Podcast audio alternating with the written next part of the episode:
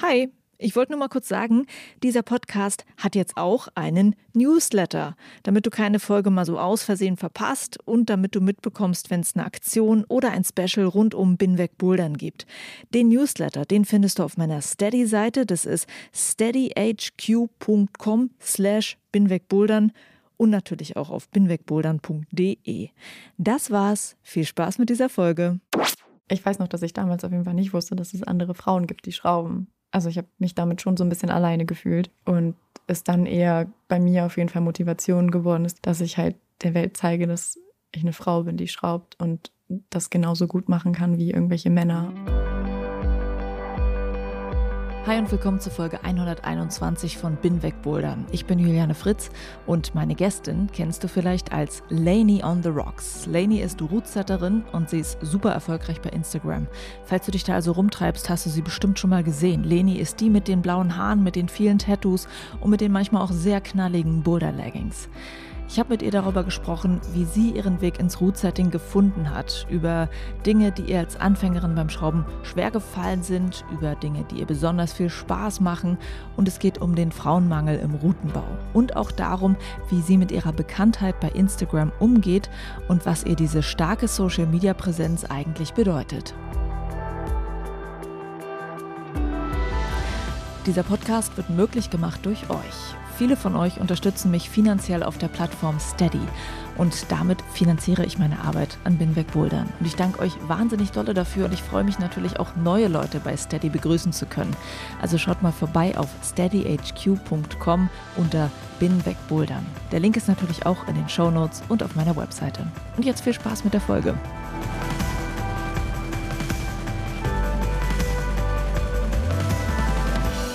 Wer sich bei Instagram in der Root-Setting-Szene umsieht, der kommt, glaube ich, an Laney on the Rocks nicht vorbei. Sie ist die deutsche Root-Setterin, die in der Social-Media-Welt wohl am bekanntesten ist, mit aktuell über 50.000 Followern. Und ich glaube, sie versteht so ein bisschen was davon, wie man als Root-Setterin es schaffen kann, dort in Social Media auf sich aufmerksam zu machen. Und das ist ja ein Thema, das für Rootsetterinnen und Rootsetter sehr wichtig ist, um in der Szene bekannt zu werden und auch um an Jobs zu kommen. Und ich war neugierig, mit ihr zu sprechen über das Rootsetting, natürlich auch über diese ganze Social Media Geschichte. Und ich sage jetzt Hallo, Lainey. Hallo. Können wir eigentlich deinen richtigen Namen sagen? Alle kennen dich unter Lainey on the Rocks und ich weiß, als ich das erste Mal mit dir geschrieben habe oder schreiben wollte, dachte ich so, wie heißt sie denn eigentlich wirklich? Äh, ja, Elaine. können wir gerne. Ich sage immer zu allen Leuten, bei denen ich mich vorstelle, dass sie mich Lainey oder Elaine nennen können, wie sie möchten. Und irgendwie hat sich Lainey halt jetzt sehr doll in der Routenbauszene etabliert. Genau. Also, Elaine, du bist seit fünf Jahren im Routenbau. Machst es jetzt tatsächlich in Vollzeit, wenn ich äh, richtig liege, ja? Mhm. Genau. Das ist ja auch schon ungewöhnlich, sowas in Vollzeit zu machen, weil für viele ist das ein Nebenjob. Und du hattest nicht mal geplant, Rootsetterin zu werden. Und äh, das ist ja auch ungewöhnlich, weil so viele Leute haben Bock darauf, das zu machen, versuchen da irgendwie reinzukommen und kriegen es nicht so richtig hin. Und du hast es jetzt tatsächlich irgendwie alles. Ähm, mhm. Und deshalb würde ich einfach damit einsteigen, zu fragen, wie dein Weg eigentlich war in den Routenbau. Ja, also angefangen habe ich ähm, während des Studiums. Ich habe eigentlich Grafikdesign studiert und mein damaliger Freund hat mich dann irgendwann einfach mal in die Halle geschleppt. Ich hatte auch tatsächlich immer nicht so Lust mitzukommen, weil ich mir das uncool vorgestellt habe. Ich dachte irgendwie, da trägt man Helme und hat irgendwie ganz viel Sicherungsgurte um und das macht bestimmt keinen Spaß, weil Fallen und ich hatte ein ganz anderes Bild davon. Geht mir aber eher ganz, ganz ähnlich, muss ich sagen. Kann ich ja. verstehen. ähm, und ich weiß noch, dass das erste Mal, ich habe dann, glaube ich, auch sogar ein, zweimal abgesagt und dann war der ganz sauer und dann habe ich mich nach dem, ich habe damals auch noch in einem Club gearbeitet hinter der Bar und habe mich dann nach einer super langen Schicht und irgendwie zwei Stunden Schlaf und auch mit ein bisschen Kater äh, dann da in diese Halle geschleppt. Und ich war eigentlich richtig fertig. Und dann habe ich aber diese Atmosphäre da einfach so nice wahrgenommen und war direkt so, okay, wow, wie cool ist das hier? Und ich will das auf jeden Fall richtig viel machen und war direkt einfach so hooked. So geht es ja auch total vielen Leuten. Welche Halle war das?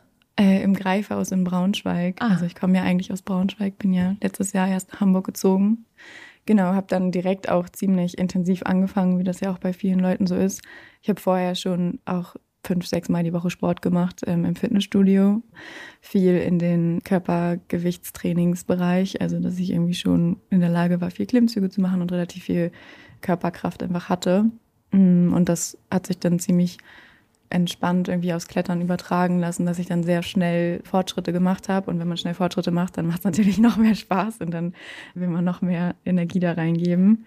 Und tatsächlich irgendwie eineinhalb Jahre oder so, nachdem ich angefangen habe zu bouldern, wurde ich angesprochen von dem damaligen ähm, Chefschrauber, ob ich nicht mir vorstellen könnte, das Team zu unterstützen, weil da irgendwie eine Person aus dem Team halt weggezogen ist und sie gerne eine Frau im Team hätten. Und äh, ich habe irgendwie vorher, wie gesagt, überhaupt gar nicht so das auf dem Schirm gehabt als Jobmöglichkeit, weil, also ich kannte damals ja nur das Greifhaus und die Personen, die da geschraubt haben, waren halt alles Männer, die relativ groß und stark waren. Und so waren auch die Routen, was mir damals natürlich nicht bewusst war, aber das ist jetzt im Nachhinein so draufschauen. Und voll cool, dass die irgendwie auf einmal sich gedacht haben, hey, wir wollen hier jetzt irgendwie eine Frau haben und ein bisschen mehr Diversität reinbringen. Da waren sie weiter als ich. Und man denkt, wenn man neu ist in dem Sport, darüber gar nicht so nach, oder? Also ja, überhaupt nicht. Also vor allem ist es ja auch so, das geht ja auch vielen so, dass man die Routen oder die Kletterszene an sich ja als sehr offen und tolerant erlebt und gar nicht auf die Idee kommt, dass es da vielleicht so einen so einen Bereich gibt, wo das vielleicht nicht so ist. Ja, genau, wo noch so viel Entwicklungspotenzial da ist. Ja. Und da ich aber schon immer irgendwie gerne neue Sachen ausprobiert habe und die Idee cool fand, einfach kreativ zu werden mit Bewegung, habe ich halt einfach Ja gesagt und war so, ja klar, probiere ich aus. Zwei Jobs sind ja nicht genug neben dem Studium. Und dann habe ich einfach angefangen und habe im Endeffekt auch einfach direkt einen Schrauber in die Hand bekommen und war so, ja, mach mal. Wie war denn das? Also ich muss sagen, als ich auch neu war im Bouldern, ich habe irgendwann gemerkt, oh, Leute reden über Routenbau und dass es da Unterschiede gibt. Und wenn man, auch gerade wenn man vor allem in einer Halle unterwegs ist, finde ich, man hat noch gar kein Gefühl für was gibt es für Unterschiede, was gibt es überhaupt für Möglichkeiten. Hä, man kann Dinge auch irgendwie anders machen, in anderen Hallen läuft es anders. Ich stelle mir vor, wenn man noch gar nicht so tief drin steckt und dann aber schon anfängt mit Routenbau, ist es ja irgendwie heftig. Also wo kriegt man da Inspiration her? Wo kriegt man so Ideen her, was man machen könnte? Ja, also auf jeden Fall hatte ich damals überhaupt gar kein Bewusstsein dafür, weil ich ja wirklich nur in der Greifhausbubble war. Und ich war ja erst eineinhalb Jahre am Bouldern. So, mein Horizont war echt einfach Greifhaus. Was auch völlig ausreicht natürlich am Anfang, ne? Aber dafür, dass man dann überlegt, wie weit andere Personen vielleicht schon sind, die unbedingt anfangen wollen zu schrauben und dann mich da in Vergleich setzt. Aber ähm, die Inspiration, ich glaube, ich habe das sehr intuitiv alles immer gemacht. Einfach gefühlt, was sich für mich gut anfühlt und versucht, das an die Wand zu bringen. Ich weiß noch, dass ich damals sehr in so einer Heel-Hook Kreuzphase war. Also ich habe immer Heelhooks geschraubt und Kreuzzüge. Und mhm. ich habe auch immer mit den kleinsten Griffen angefangen und hatte Angst vor Spaxen. Spaxen wollte ich immer gar nicht. Warum? Ich habe vorher halt nie mit Akkuschraubern gearbeitet und auch nicht mit irgendwelchen Schlagschraubern oder so. Und wir haben jetzt nicht so eine Werkstoffkunde am Anfang gemacht und so ein, wie benutze ich mein Werkzeug und ähm, was gibt es sicherheitsmäßig zu bedenken. Halt solche Sachen, die bei ähm, einigen Workshops ja zum Beispiel am Anfang gemacht wird, die ja auch Sinn machen. Das ist halt da alles einfach so ein bisschen lockerer gewesen. Ich kann mir auch vorstellen, dass die Perspektive der Person im Routenbauteam nicht so war, dass sie vielleicht darüber nachgedacht haben, dass es für mich ein Problem sein könnte, mit ähm, den Werkzeugen umzugehen, weil das für die halt normal war, dass man mit sowas umgehen kann. Und dann habe ich mir halt immer nur äh, mit der Makita halt die M10er-Schrauben in die Gewinde gepackt und mit den allerkleinsten Griffen und halt versucht, damit irgendwas zu machen, weil das für mich irgendwie am wenigsten scary war. Wo ich aber auch im Nachhinein sagen muss, ich will gar nicht wissen, wie viele Gewinde ich da am Anfang kaputt gemacht habe, weil ich natürlich irgendwie erstmal Gefühl für sowas entwickeln musste. Auf jeden Fall fühlt sich das gerade richtig lange weit weg an. Aber hey, da, da, hört man auch raus, wie wichtig das ist, so wirklich von Grund auf das zu lernen, ne? Und genau diese Materialkunde und das alles zu machen, ja. wenn man in den Routenbau reinkommt. Und den Sicherheitsaspekt, auch Arbeitssicherheit und so. Aber das ist halt das Ding in vielen Hallen, also ich meine, das ist ja jetzt auch schon fünf Jahre her. Ne? Also das äh, entwickelt sich ja alles auch sehr. Und ich habe das Gefühl, die Professionalisierung des Berufs äh, geht voran und dass immer mehr Hallen auch mit RoutenbauerInnen arbeiten, die das halt hauptberuflich machen. Und natürlich hast du da dann mit der Zeit andere Arbeitsstandards. Und im Greifhaus war das aber so, dass da halt eine Person Vollzeit angestellt war und der Rest waren halt Leute, die das auch nebenbei einfach gemacht haben. Mhm. Wann war denn, weil du jetzt gerade sagtest, das waren so ein paar Startschwierigkeiten gewesen oder vielleicht Punkte, wo du nicht genau wusstest, kann ich das jetzt nachfragen oder dir unsicher warst? Wann hast du das gelernt? Also gab es dann irgendeinen Punkt, wo du dann nachgefragt hast oder hast du es durch Zufall irgendwie mitbekommen, wie es funktioniert? Ähm, also meine Strategie war tatsächlich, die anderen dabei beobachten, wie sie es machen und einfach Trial and Error. Ich habe es dann irgendwann, war ich so, okay, es kann nicht sein, dass ich das nicht kann.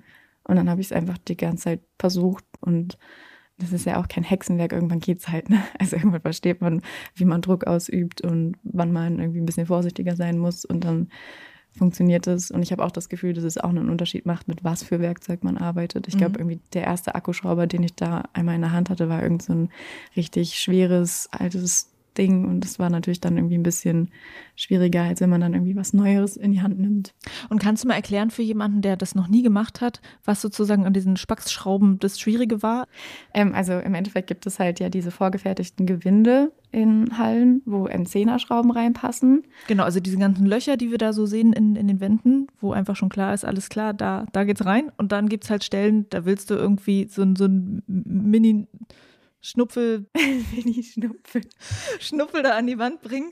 Und da ist aber halt gerade gar kein Gewinde. Wie machst du das so? Genau, das sind dann halt einfach die Spackschrauben, die man halt benutzt zum Kontern oder auch mit den ganzen ähm, neueren Griffen, irgendwie GFKs oder so, die werden halt dann einfach nur mit Spackschrauben festgemacht. Und die oldschool-mäßigeren Griffe, die hat man früher tatsächlich, glaube ich, auch nur mit M10ern festgemacht. Ich weiß gar nicht, wann die angefangen haben zu spaxen. Das macht man dann, damit sich die Griffe halt nicht drehen. Und also ich fand es damals schwierig, weil noch kein Loch da ist, erstmal den Anfangsdruck auszuüben, damit die Schraube anfängt, sich reinzudrehen. Mhm. Das war irgendwie für mich super schwer. Und ich fand es auch sehr interessant. Ich habe ja dieses Jahr beim Routenbau-Symposium einen ähm, Anfängerinnen-Workshop gegeben, auch Routenbau-Anfängerinnen-Workshop. Und das hat mich auch zurückversetzt ähm, in die Zeit damals, weil die Personen, die da mitgemacht haben, auch auf jeden Fall äh, Schwierigkeiten damit hatten zu spaxen. Und ich glaube, das wird echt unterschätzt, weil man muss halt schon echt so ein bisschen Druck ausüben. Und ich glaube, mein rechter Arm hat auf jeden Fall auch extrem viel mehr äh, Unterarmmuskulatur von diesem Druck ausüben beim Spaxen als der linke Arm. Mhm. Ähm, und gab es am Anfang noch so ein paar Sachen, die schwer waren für dich, versus gab es Sachen, wo du gleich gemerkt hast, das ist genau mein Ding? Also wo, wo war es leicht, wo war es schwer? Ich glaube, leicht war für mich alles an der geraden Wand mit kleinen Griffen und Überhang mit kleinen Griffen. Und sobald die Griffe größer wurden, war das für mich einschüchternd. Das habe ich mich irgendwie nicht getraut. Also wir hatten auch damals in der Halle so ein Farbsystem. Das heißt, die Farbe der Griffe hat die Schwierigkeit markiert. Und die Griffe, die halt so GFKs, also größere Griffe und Sloper und solche Sachen gab es auch immer erst in den schwierigeren Schwierigkeitsgraden, also in den schwierigen Farben. Und dann waren die direkt irgendwie immer für mich so ein bisschen einschüchternd. Und da habe ich auch ehrlich gesagt am Anfang immer so einen Bogen drum gemacht und auch äh, dynamisches Klettern habe ich am Anfang gar nicht gemacht. Also eher alles, was irgendwie Kraft und Festhalten war an kleineren Griffen. Und natürlich fällt einem dann das auch am leichtesten, was man halt am besten klettern kann, wo man sich am wohlsten fühlt. Und die anderen Sachen, da musste ich mich dann echt so zwingen, das zu üben. Aber es war dann irgendwann auch so ein Punkt, wo ich mir gedacht habe, okay, ich habe irgendwie das Gefühl, dass ich vielleicht nicht so ernst genommen werde im Team, weil ich vielleicht nicht so stark bin wie die anderen oder weil ich nicht so allrounded bin oder irgendwie solche Sachen. Und das hat mich so sauer gemacht, dass ich halt angefangen habe, echt richtig viel zu trainieren und mit Absicht halt dann in die Sachen reinzugehen, die ich halt nicht konnte, damit ich halt ja, da besser drin werde. Und dann habe ich tatsächlich auch für mich entdeckt, dass mir das super viel Spaß macht. Also zum Beispiel, ich liebe dynamisches Klettern. Ich finde, das macht so Spaß, irgendwie koordinative Sachen sich zu überlegen, die mhm. Bewegungen zu verstehen. Und auch jetzt aus der ästhetischen Perspektive ist es mir super wichtig und macht richtig viel Spaß, mit großen und mit kleinen Griffen zu arbeiten und mit allen verschiedenen Shapes. Also total krass, dass ich da am Anfang irgendwie so Angst vor hatte, das zu benutzen. Naja, vielleicht nicht krass, aber ähm, es ist ja einfach, du bist ganz neu im Bouldern gewesen. Da waren viele Dinge, die du noch nicht gelernt hattest, noch nicht probiert hattest. Und dann aber gleich das zu schrauben, was du noch nicht gemacht hattest, ist ja eine total krasse Herausforderung. Ja, voll. Kann man eigentlich verstehen. Ja, ich bin auch tatsächlich deswegen auch voll die Verfechterin von äh, alle Griff-Shapes für alle Schwierigkeitsgrade zu benutzen. Ja, das habe ich auch eben gedacht, als du es erklärt hast, ja. Ja, genau, damit man eben auch schon in einer super leichten Route mal die großen Sloper angefasst hat und gemerkt hat, die beißen gar nicht. Ja. Nee, weil man denkt so, also ich kann, mich, glaube ich, auch zurückerinnern, als ich angefangen habe, war das, glaube ich, in vielen Hallen üblicher, dass sozusagen am Anfang hast du halt diese Stino-Henkel gehabt und danach kamen dann die großen Griffe und dann denkst du so, ah, das große Zeug, das ist für die Guten, das ist nicht mhm. für mich. So, und das ist so Quatsch eigentlich. Ja, voll. Aber das ist schön, dass sich das ändert, finde ich. Ja. Schöne vielfältige Sache dann. Ja, ich habe letztens auch in Holland äh, bei einer Fun-Session mitgeschraubt und da hatten die auch in der Halle eigentlich dieses Farbsystem und ich habe äh, den Chef überzeugt bekommen, dass wir das für die Session äh, bitte anders machen und dann richtig positives Feedback während der Session von den ganzen Kundinnen bekommen. Die waren voll so, ja, voll geil, ich wollte schon immer mal an diesen Griffen klettern. Ja. Und, und auch, dass wir gar keine Schwierigkeit angegeben haben. Das heißt, jede Route konnte alles sein und dann haben alle auch alles angefasst. Das war richtig toll. Ja, super.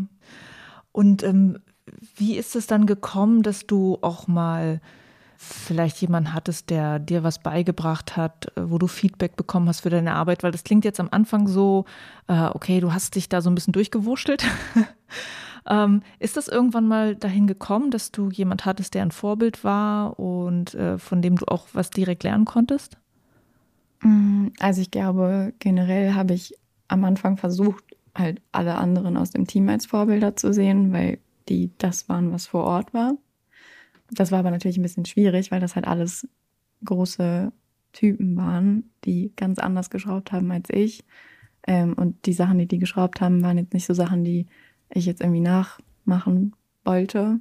Ähm, und irgendwie ist es, glaube ich, auch nicht der richtige Ansatz zu versuchen, sowas nachzumachen, sondern eher zu überlegen, okay, was bringe ich mit in das Team? Und ich weiß gar nicht, wann bei mir irgendwann dieser Wandel kam, aber ich habe irgendwann gemerkt, dass ich, glaube ich, auch schwieriger schrauben kann, wenn ich Bewegungen schraube, die aus mir rauskommen und nicht versuche, Bewegungen nachzumachen, die ich aus der Halle kenne. Dass irgendwie die anderen damit total die Probleme haben. Ich habe damals noch nicht verstanden, woran das liegt.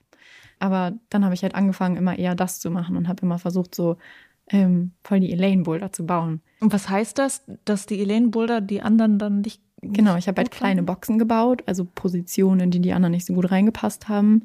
Positionen, für die man sehr beweglich sein musste, für die man irgendwie sehr, ich habe irgendwie auch früh angefangen, sehr komplex zu bauen und sehr puzzelig. Das ist irgendwie so, wenn man dann genau meine Beta wusste, dann war das super leicht. Aber wenn man da nicht drauf gekommen ist, dann hat man mit Kraft irgendwie nicht so viel machen können und es war dann super anstrengend.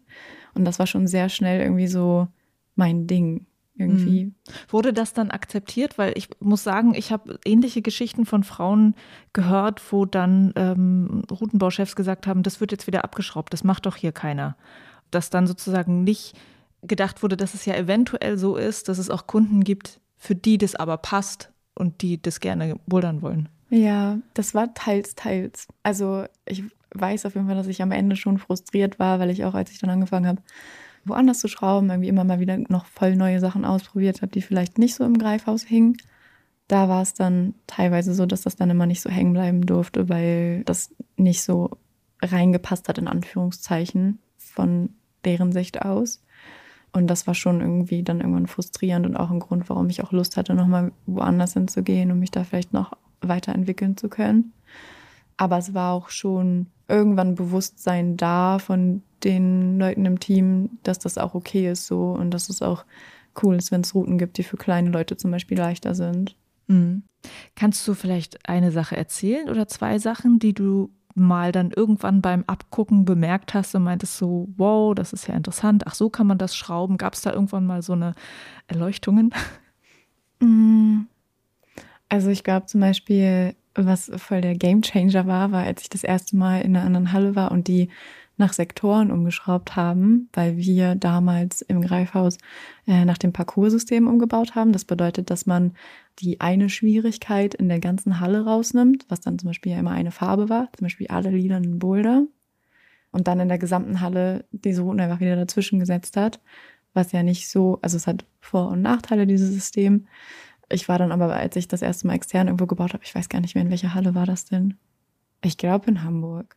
Und auf einmal hatten wir einen ganzen Sektor für uns und dann war da so eine leere Wand vor mir Und ich war erst so, oh Gott, die Wand ist ganz leer. Und dann war ich so, oh Gott, die Wand ist ganz leer, voll cool. Und habe mich dann so richtig doll darüber gefreut, dass ich jetzt diese ganze Wand gestalten kann und so viele frische Volumen zur Verfügung hatte und so. Und da habe ich dann ähm, das mit Linus zusammen gemacht, dem äh, Chefschrauber vom Boulder Quartier.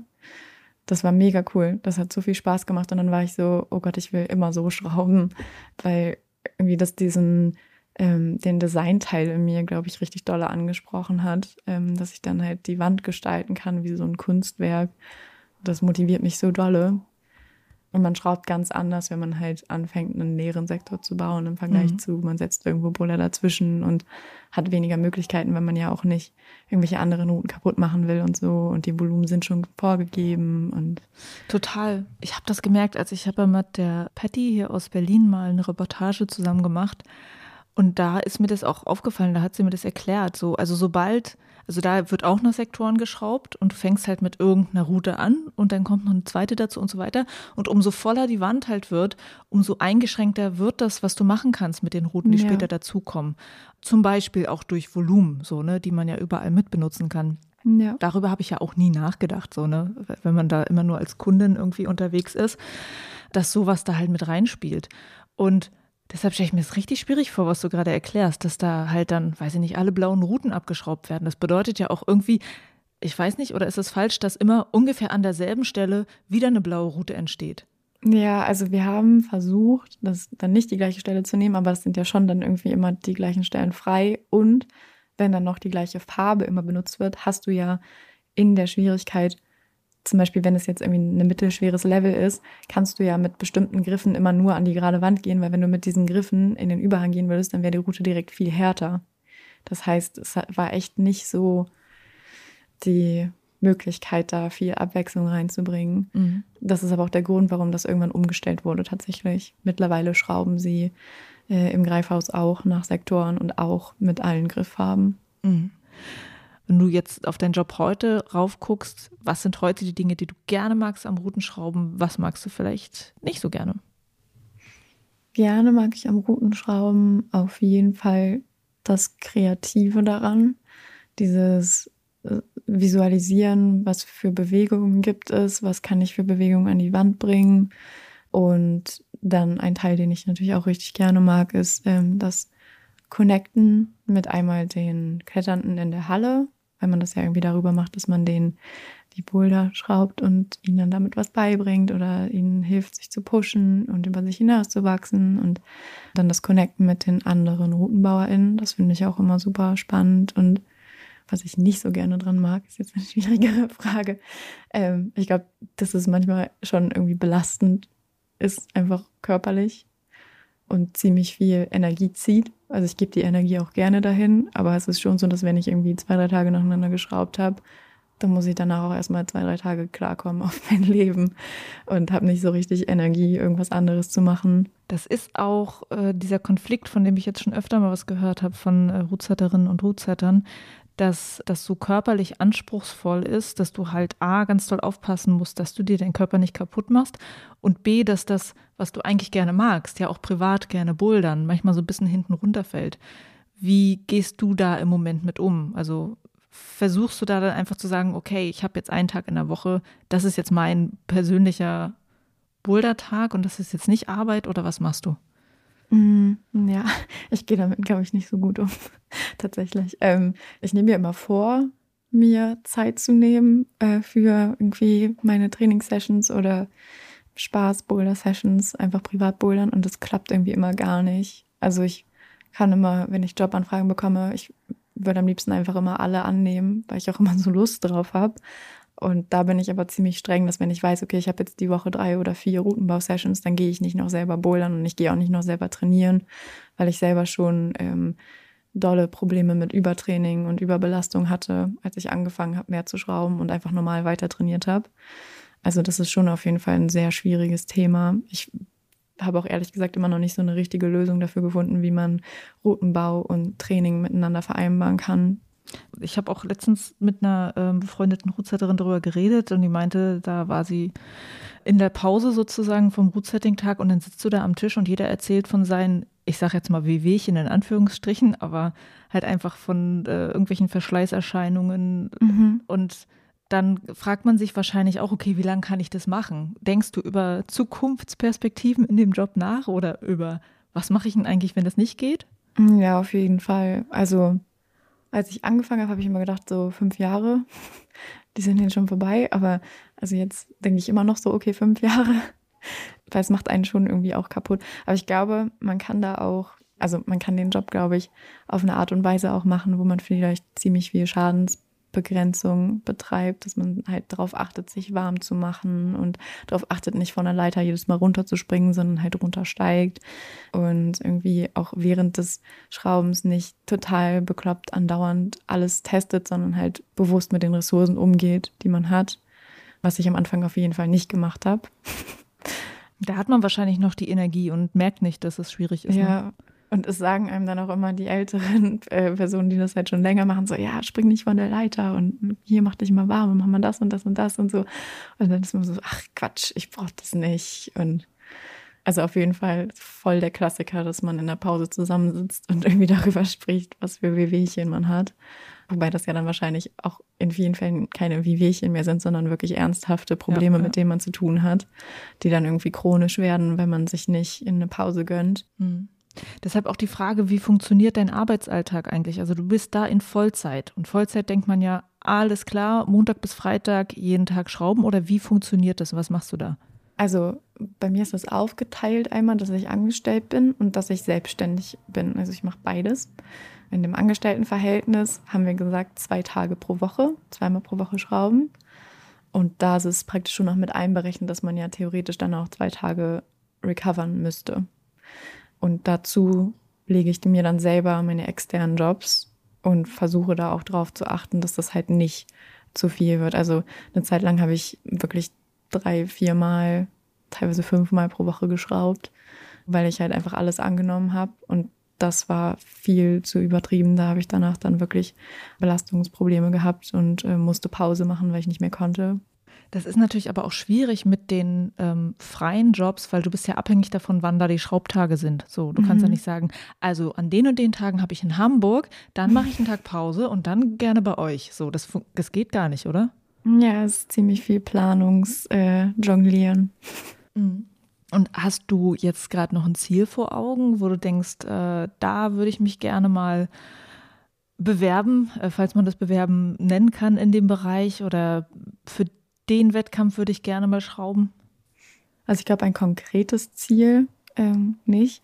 Es ist eher so, dass ich gemerkt habe, dass es mich sehr schon zu ähm, Com-Setting hinzieht und ich deswegen für mich gerade auch in Prioritäten ein bisschen hin und her schieben bin und gerne den Fokus in nächster Zeit aufs Training legen will, weil ich das Gefühl habe, dafür muss man schon noch ein bisschen stärker werden. Mhm.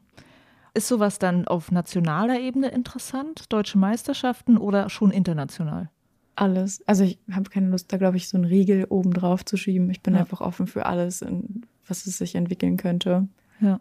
Weißt du denn, wie man da hinkommt? Weil ich glaube, ähm, gerade in diesen Bereich reinzukommen, braucht man wahrscheinlich wahnsinnig viel Connections und Arbeitserfahrung an allen möglichen Stellen, dass man damit einbringen kann. Wie würde man vorgehen, wenn man das mit Absicht forcieren möchte? Das finde ich irgendwie schwer zu sagen, weil ich da ja den Weg noch nicht hingegangen bin. Ja. Na, vor allem, äh, wenn ich das so, so, höre, was Leute davon erzählen, die so einen Weg gegangen sind, ist es ja auch sehr viel erstmal nur Leidenschaft äh, reinstecken und eigentlich kein bis wenig Geld sozusagen rausbekommen, wenn man versucht, auf den Weg zu gehen. Arbeitet man auch für lau oder für halt so ein Praktikantengehalt oder so. Ja. Und das macht es ja auch schwierig, weil du ja von deinem Job jetzt gerade schon leben möchtest. Das würde ja bedeuten, dass du andere Jobs, mit denen du tatsächlich Geld verdienst, erstmal so ausschlagen musst, ne? Um da irgendwie vielleicht auf dem Weg weiterzukommen. Das stelle ich mir auch mhm. schwer vor, so als Freiberuflerin und so. Ich glaube, da muss man einmal äh, abwägen, was der Mehrwert von einer Möglichkeit ist und ob das Sinn macht oder nicht. Ja. Und du hast jetzt den Social-Media-Auftritt gerade schon angesprochen. Das hatte ich ja auch am Anfang erwähnt. Also ich, ich habe jetzt nicht den Überblick über alle Accounts von Schrauberinnen und Schraubern auf dieser Welt, aber es ist schon richtig viel, was du da an Followerschaft hast und einfach bekannte Rootsetter und Rootsetterinnen. Ich weiß nicht, ob die nicht ganz so viel Zeit da reinstecken oder können oder wollen und ob du da irgendwie viel mehr äh, Energie reingesteckt hast. Ja, also ich glaube, äh, das hatten wir im Vorgespräch ja auch schon, ähm, hatte ich das ja auch schon erwähnt. Es gibt so einen Begriff Scroll Stopper. Ich glaube, dass ähm, die Videos von mir oder die Fotos von mir oft so Scrollstopper sind. Also wenn man sich selber vorstellt, wie man halt am Handy sitzt und man scrollt einfach so durch den Instagram-Feed und ab dem Moment, wo man aufhört und kurz innehält, das merkt der Algorithmus direkt und dann pusht er diese Sachen. Und ich glaube, dadurch, dass ich ja vielleicht ein bisschen ein auffälligeres Äußeres habe mit den blauen Haaren und den Tattoos und so mhm. und ja schon auch darauf achte, dass meine Videos, ähm, ich bearbeite die ja auch extra, damit die halt irgendwie ein bisschen mehr poppen, mhm. äh, ein bisschen auffällig sind. So, ich glaube, dass das dazu beiträgt, dass da Leute vielleicht eher kurz innehalten und dieses kurze Innehalten bewirkt, glaube ich, schon, dass der Algorithmus einen pusht. Und ich glaube auch, das ist aber alles immer nur Spekulation, weil man weiß es letztendlich ja direkt nicht. Mhm. Dieser mysteriöse Instagram-Algorithmus. Aber ich glaube auch dadurch, dass es bei mir am Anfang direkt relativ ähm, steil ging und ich habe da wirklich sehr viel Zeit rein investiert am Anfang. Also ich habe teilweise drei, vier Stunden am Tag Nachrichten beantwortet, weil ich wirklich allen Leuten geantwortet habe, die mir geschrieben haben und so und mir richtig viel Mühe gegeben, das zu planen und dann irgendwie Stories zu machen und so. Und dadurch, dass es am Anfang so schnell losging, kann ich mir vorstellen, dass das vielleicht einfach abgespeichert ist irgendwo in den Tiefen und ich deswegen jetzt immer noch öfter gepusht werde. Ja. Kann auch sein, dass es überhaupt nicht stimmt, aber das ist so eine Spekulation von mir. Ja, das finde ich auch, das äh, also macht einen auch so ein bisschen müde, dass das ja auch immer wieder wechselt, was jetzt für Instagram wichtig ist, um gesehen zu werden. Musst du Kommentare haben, musst du Likes haben, musst du Videos machen, musst du Fotos machen. Da muss man ja sozusagen immer up to date bleiben. Das ist ja an sich auch schon ein Job. Ja. Immer zu wissen, was man jetzt in diesem Ding veranstalten muss, um gesehen zu werden. Und ich muss sagen, ich habe es aufgegeben. Ja, also da muss ich aber auch sagen, das mache ich auch gar nicht. Also ich habe, ich glaube, es war so drei Monate, nachdem das irgendwie angefangen hat und ich dann, weiß ich nicht, bei wie viel ich da war, vielleicht 15.000 oder 20 oder so, keine Ahnung, war mir das alles ein bisschen zu viel. So, weil ich auch gemerkt habe, dass ich viel zu viel Energie da reinstecke und es halt wie gesagt, drei, vier Stunden am Tag, das ist ja voll absurd, dass ich irgendwie mich gezwungen fühle, irgendwelchen fremden Personen, denen ich gar nicht schuldig bin, zu antworten und da so viel von meiner Zeit aufzuopfern. Und es war auf einmal viel zu groß. Und ich hatte halt, bevor ich den Account gemacht habe, hatte ich auch gar kein Instagram. Also bevor das, bevor ich da war, äh, war ich nicht auf der Plattform. Und dann war ich auf einmal so, echt, ich war, ich weiß noch, als ich meinen ersten Post gemacht habe, habe ich einer Freundin geschrieben, hey, wie macht man Hashtags? Weil ich es nicht wusste und so. Mhm. Und da war ich halt eben drei Monate dann drin und dann war ich so, das ist mir alles viel zu viel. Ich brauche jetzt eine Pause und habe einfach komplett dann, glaube ich, drei Monate oder so gar nichts gemacht, um irgendwie meine eigene, also meinen eigenen Bezug zu dieser Plattform auch mal zu finden, weil es ja auch nicht normal von, keine Ahnung, Tausenden von Leuten irgendwelche Likes zu bekommen und das muss man dann irgendwie verarbeiten. Was bedeutet das überhaupt? Oder ähm, so, weil ich hatte überhaupt gar keine Lust, dass es bei mir irgendwann dahin kommt, dass mein Selbstwertgefühl davon beeinflusst wird, wie viele Likes oder Views ich bekomme. So, mhm. da wollte ich wirklich gar nicht in diese Richtung. Und ich glaube, da war es sehr gut, dass ich eben dann diese Pause gemacht habe und auch für mich dann entschieden habe, ich werde mich nicht stressen, zu einer bestimmten Uhrzeit zu posten, weil das dann am besten ist. Und ich werde mich nicht stressen, äh, den Content rauszuhauen, von dem ich das Gefühl habe, der kommt am besten an, sondern ich möchte gerne das machen, was ich machen will und das teilen, was sich gut anfühlt und nicht mehr. So. Mhm. Und auch, dass ich halt dann aufgehört habe zu sagen, ich muss auf Kommentare antworten, ich muss auf Nachrichten antworten, so, ich muss gar nichts. Ich mache einfach, worauf ich Lust habe und das war's. Mhm. Kann ich total verstehen. Also man rennt da wirklich so einer Sache hinterher, wobei dein Hauptjob ja eigentlich das Schrauben ist. Ja. Und das andere, viele beschreiben das ja so, das ist wie so eine Art Portfolio, was man da irgendwie online hat, was einfach einsehbar ist. Also ja, mein Grundgedanke dahinter war auf jeden Fall einfach ein Portfolio zu haben weil ich in Braunschweig war und nicht wusste, dass es überhaupt, also ich weiß noch, dass ich damals auf jeden Fall nicht wusste, dass es andere Frauen gibt, die schrauben. Also ich habe mich damit schon so ein bisschen alleine gefühlt. Das war zum Beispiel auch was, was ich dann erst über Instagram so rausgefunden habe. Und generell einfach eben, ja, sich sichtbar machen und der Welt zeigen, dass man da ist und der Welt zeigen, was man so macht und dann halt gucken, was für Fische ins Netz schwimmen. So. Das war damals mein, äh, meine erste Intention. Das hat sich dann aber auf jeden Fall irgendwann gewandelt, als ich halt gemerkt habe, hey, hier ist irgendwie irgendwas nicht cool, hier ist voll die Disbalance, hier gibt es viel zu wenig Diversität und es dann eher bei mir auf jeden Fall Motivation geworden ist, diesen Account zu machen, dass ich halt der Welt zeige, dass ich eine Frau bin, die schraubt und das genauso gut machen kann wie irgendwelche Männer und hoffentlich damit andere Flinterpersonen zu erreichen und die zu motivieren, das auch zu versuchen. Also das ist jetzt so aktuell deine Motivation mit dem Account, der einfach Schon. mal so gestartet ist und jetzt sagst du, okay, ich habe damit auch direkt ein Ziel. Ja, weil das Portfolio, weiß ich nicht, das, ich glaube, da bin ich zumindest in der deutschen äh, Routenbauszene mittlerweile so connected, dass ich das jetzt nicht mehr unbedingt brauche, weil es ja dann auch viel funktioniert über wen kennt man und man hat gute Arbeit geleistet und das spricht sich rum und dann wird man deswegen vielleicht irgendwo anders eingeladen und so. Die Motivation, das jetzt noch weiterzumachen und den Account größer werden zu lassen und so, ist auf jeden Fall eher das sichtbar machen und das mhm. ähm, zeigen, ja. Du hattest mir im Vorgespräch auch erzählt, dass es auch negative Reaktionen auf deinen Account gab, mit denen du auch irgendwie erstmal versuchen musstest umzugehen. Was war da los? Ähm, ja, also gerade am Anfang, ähm, also weil bei mir war es ja so, dass ich angefangen habe, extern zu schrauben, mithilfe des Accounts auf jeden Fall, weil sonst hätte ja niemand gewusst, dass es mich gibt und mich eingeladen. Und deswegen wurde ich dann eingeladen und da hatte ich teilweise in Gesprächen schon das Gefühl, dass Leute dachten, dass ich vielleicht nichts kann und nur eingeladen werde, weil ich eben einen Account habe und eine Reichweite habe zum Werbung machen. Und das war schon am Anfang auf jeden Fall für mich schwer einzuordnen, weil ich selber ja auch noch relativ neu war und meinen eigenen Wert im Routenbau erstmal kennenlernen musste. Das hat sich erst mit der Zeit geändert, dass ich irgendwann gemerkt habe, okay, das ist halt äh, da stehe ich voll drüber und ich weiß, dass ich halt abliefern kann und dass ich zufrieden bin mit dem, was ich hier mache und dass es kommt gar nicht an mich ran. So. Aber das war am Anfang auf jeden Fall ein Thema. Irgendwie ja. auch voll schade. Also auch, dass dann immer von Leuten, weiß ich nicht, sich so ein bisschen drüber lustig gemacht wurde, dass ich da jetzt die Followerschaft habe und äh, so, wo ich mir so denke, warum muss man das machen? Mhm. Naja, das ist dann auch manchmal irgendwie Neid, wahrscheinlich. Ja. So. ja, und genau, es wurde mir auch sehr oft immer erklärt, warum Leute das ja da nicht so viel Energie reinstecken. Als müsste man erklären, warum man selber dann nicht so viele Follower hat, wo ich mir denke, das ist doch voll egal und das kann man doch auch gar nicht vergleichen und so. Mhm. Und was äh, ich einen interessanten Aspekt im Vorgespräch auch fand, ist, äh, dass ich da so eine, oder wir haben so eine Art Parallele entdeckt. Und zwar, dass du hast da sozusagen deinen medialen Output äh, mit Instagram.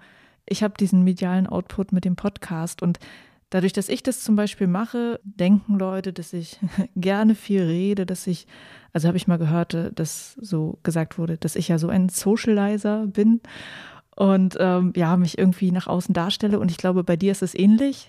Du stellst dich natürlich nach außen dar, ganz viele Fotos, ganz viele Videos. Bist, ja, wie du auch schon gesagt hast, so ein Typ, der auffällt, ja, blaue Haare, Tattoos, dann halt oft diese sehr knalligen Leggings, die du anhast dadurch denken wahrscheinlich auch Leute von dir, oh, du stellst dich gerne nach außen dar, so bist du extrovertiert. Und wir haben dann beide gesagt, wir sind, wir sind das gar nicht. Also, mhm. Wir sind eigentlich eher äh, introvertiert. Und äh, ich finde das persönlich dadurch auch ein bisschen schwer, weil das so einen Druck aufbaut. Wenn Leute denken, ey, Juliane, das ist die, die halt total viel quatscht. Und wenn du mich auf irgendeiner Party kennenlernst, bin ich aber die, die irgendwo rumsitzt und guckt. Ich auch. ähm, und deshalb fand ich das so interessant, dass du dann meintest, so, ja, ich bin das gar nicht. Wie ist das, dieses Spannungsfeld für dich, die Erwartung von außen und das, was du bist? Mm, das ist auf jeden Fall was, womit ich tatsächlich struggle, muss ich sagen, ganz ehrlich, weil ich das Gefühl habe, Leute haben immer schon voll die Erwartungshaltung, wenn ich irgendwo hinkomme und eben, weil ich weiß, dass ich nicht nicht so bin, wahrscheinlich wie die Erwartungshaltung ist, sondern halt eben eher ein bisschen schüchtern. Und es ist erstmal auch grundsätzlich ja total komisch, in einen Raum zu kommen, wo die Personen schon ein Bild von einem haben und nicht, also weißt du, man ist dann ja gar nicht auf dem gleichen Stand, sondern ich komme irgendwo hin und dann äh, wissen die schon irgendwelche Sachen über mich und ich weiß gar nichts über die. Und das ist zum Beispiel auch ein Grund, warum ich jetzt nicht so die Story Quatscherin bin, würde ich das mal nennen. Also ich halte mich da ja eher zurück, äh, so viel Privates auch zu teilen tatsächlich in meinen Stories oder würde mich jetzt nicht trauen, da einfach loszureden, weil mir das tatsächlich irgendwie zu nah wäre. Und das sind dann ja auch wieder Sachen, die dazu beitragen, dass Leute halt einfach denken, sie kennen einen schon. Es war letztens auch super lustig. Ich war letzte Woche in ähm, München und habe mich mit Eric Carlson getroffen, bei Eric Carlson Bouldering. Mhm. Und wir saßen da und wir, wir fanden es irgendwie so witzig, weil wir halt beide das Gefühl hatten, dass wir schon miteinander befreundet sind und irgendwie diese komische parasoziale Beziehung schon zueinander hatten, dadurch, dass man einfach schon ähm, Sachen von der anderen Person weiß. Ich glaube, ich ja auch dann viel mehr von ihm, weil ich, als ich angefangen habe zu bouldern, auf jeden Fall auch seinen YouTube-Account äh, mir die Videos immer angeguckt habe und so. Und wir waren irgendwie so, das ist so absurd, weil ich irgendwelche total persönlichen Sachen, die vor ein paar Jahren bei ihm passiert sind, einfach wusste. Und das ist irgendwie so merkwürdig gewesen. Mhm. Und ansonsten ja, nochmal zurück zum äh, Erwartungshaltungsding. Also das ist auf jeden Fall ein Thema bei mir.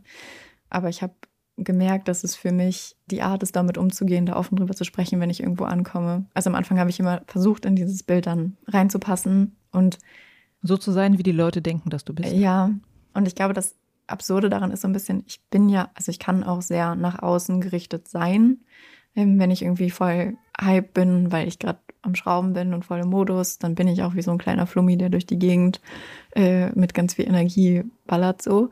Und ich glaube, deswegen kann das auch manchmal so rüberkommen. Aber ich bin halt danach so, dass es eigentlich für mich echt viel Energie kostet, mich dann auch mit Leuten zu unterhalten. Und ich mache das auch sehr gerne, dass ich mit denen connecte und mich mit denen unterhalte. Aber es ist schon auf jeden Fall anstrengend. Und ja, wie gesagt, also meine Art damit umzugehen ist dann einfach darüber zu sprechen und dann einfach in der Situation zu sagen, so für mich ist das gerade voll viel, die Halle ist total voll. Mhm. So, falls ich zwischendurch mal wegsaune im Gespräch, dann nimm mir das bitte nicht übel. So, das ist einfach für mich so ein bisschen schwierig manchmal und habe das Gefühl, dass da mit offen mit umzugehen zum Beispiel super hilfreich ist und oft so ein bisschen den Wind aus den Segeln nimmt, wenn mich das stresst. Ja, kann ich total nachvollziehen. Also ich finde es auch irgendwie immer mal wichtig, das Leuten zu erklären. Also ja, ich kann tatsächlich auch diese extrovertierte Person sein, aber dann spiele ich diese Rolle von der extrovertierten Person, die ich sein kann. Und das laugt mich auch total aus. Also mhm. das kann ich auch nur eine gewisse Zeit und dann ist es halt auch echt manchmal so, dann bin ich bei irgendeinem Event, irgendeinem Kletterevent, wo abends sich dann alle nochmal irgendwo treffen und was trinken gehen. Und das skippe ich dann, das kann ich dann nicht mehr. Mhm. So. Also da bin ich dann tatsächlich einfach alle. Das ähm, finde ich dann so, ja, das kommt einem immer so eigenartig vor, weil man denkt, das machen doch alle, so schwer kann es ja nicht sein. aber ich ja. krieg's halt null hin. Ich glaube, es geht vielen Menschen so, aber es ist ganz, äh, ganz komisch, weil es klingt manchmal so wie, ähm, du hast keine Lust, dich mit Leuten zu connecten oder zu reden, aber das ist es halt irgendwie eigentlich nicht. Ja, aber wenn man dann in der Situation dann einfach ehrlich sagt, so, hey Leute, für mich ist das einfach den ganzen Tag schon richtig anstrengend gewesen, weil es äh, äh, so viel Energie zieht. Und ich wäre gerne auch da, wenn ich mit euch spreche und hätte gerne auch Spaß daran. Und ich weiß einfach, wenn ich jetzt mitkomme, dass ich dann die ganze Zeit wegzone und halt ihr auch nicht so viel davon habt, ähm, dann sind die meisten Leute ja auch nicht böse. So. Mhm.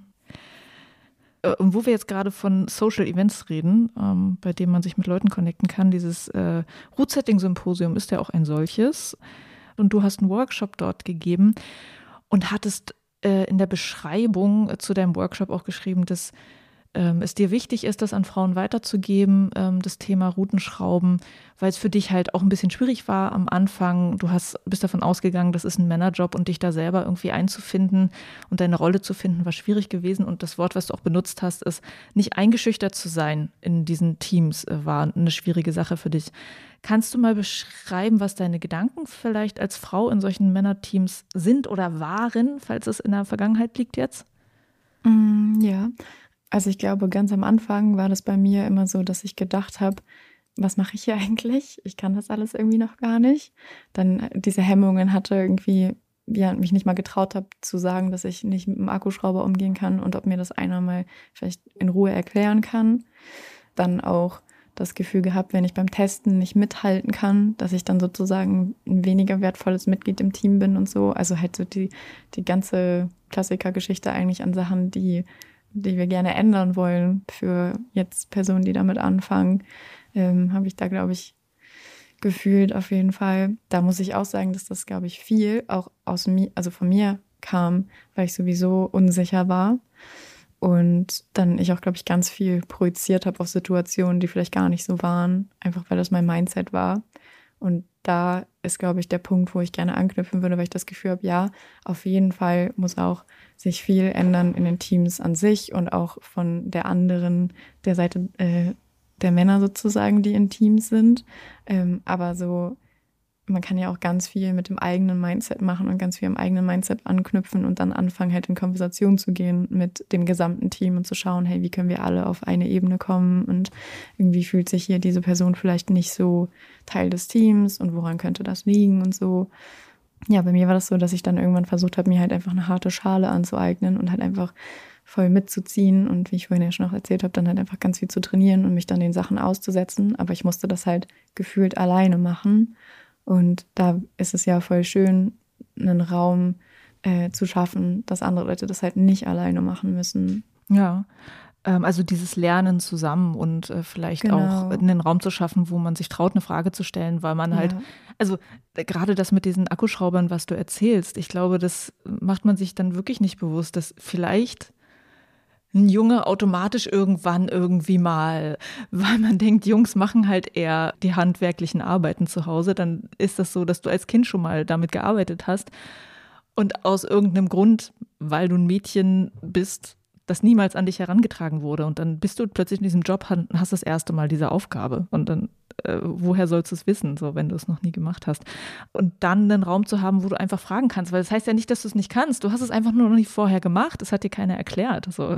Ja, doch einfach zu merken, dass es überhaupt gar nicht schlimm ist, dass man das halt nicht weiß. Also ich glaube, wenn halt man in einem Raum ist, wo halt mehr Personen sind, die das vielleicht auch nicht wissen oder so, dann merkt man, okay, das ist irgendwie logisch, dass ich das jetzt noch nicht weiß. Und, und das ist irgendwie auch voll okay. Und ich kann das einfach sagen. Und es gibt ja auch ganz andere Sachen, so einfach zu merken, zum Beispiel umgekehrt einen Raum zu schaffen, wenn da jetzt ein, ein, Junge stehen würde, der anfängt zu schrauben und vielleicht in seiner Erziehung oder keine Ahnung was äh, beim Aufwachsen noch nicht einen Akkuschrauber in der Hand hatte, der wird es ja dann auch nicht wissen genau, und ja. wahrscheinlich unsicher sein und nicht das Gefühl haben, dass er das jetzt sagen kann. Es geht ja darum, so einen Safe Space für alle zu schaffen, auch äh, die damit anfangen. Ja. Und was ich ja auch äh, in Gesprächen mit Rootsetterinnen und Rootsettern so interessant finde, ist, nach außen, wenn wir darüber reden, dann ist es oft so, Frauen haben anscheinend ein Problem, sich in Männerteams zu integrieren, also als ob das so ein Ding wäre. Ähm, was ich aber auch schon von Männern aus der Szene gehört habe, ist, dass die das auch anstrengend finden. Also dieses Kräftemessen oder auch so dieses aus Spaß sich gegenseitig runtermachen, was ein, wenn einem das oft passiert, sich das nicht mehr wie Spaß anfühlt, ja. Und dass die auch sagen, wir würden auch gerne in einem Team arbeiten, wo man so ein bisschen respektvoller miteinander umgeht. Merkst du, dass da besonders Frauen drüber reden oder reden generell Rutzetter, Rutzetterinnen mehr auch über dieses Thema, wie wollen wir im Team zusammenarbeiten? Also in meinem Empfinden nach, ich kann ja nur von meiner Bubble sprechen, in der ich mich bewege, wird da auf jeden Fall viel mehr drüber gesprochen als ganz am Anfang, also als früher.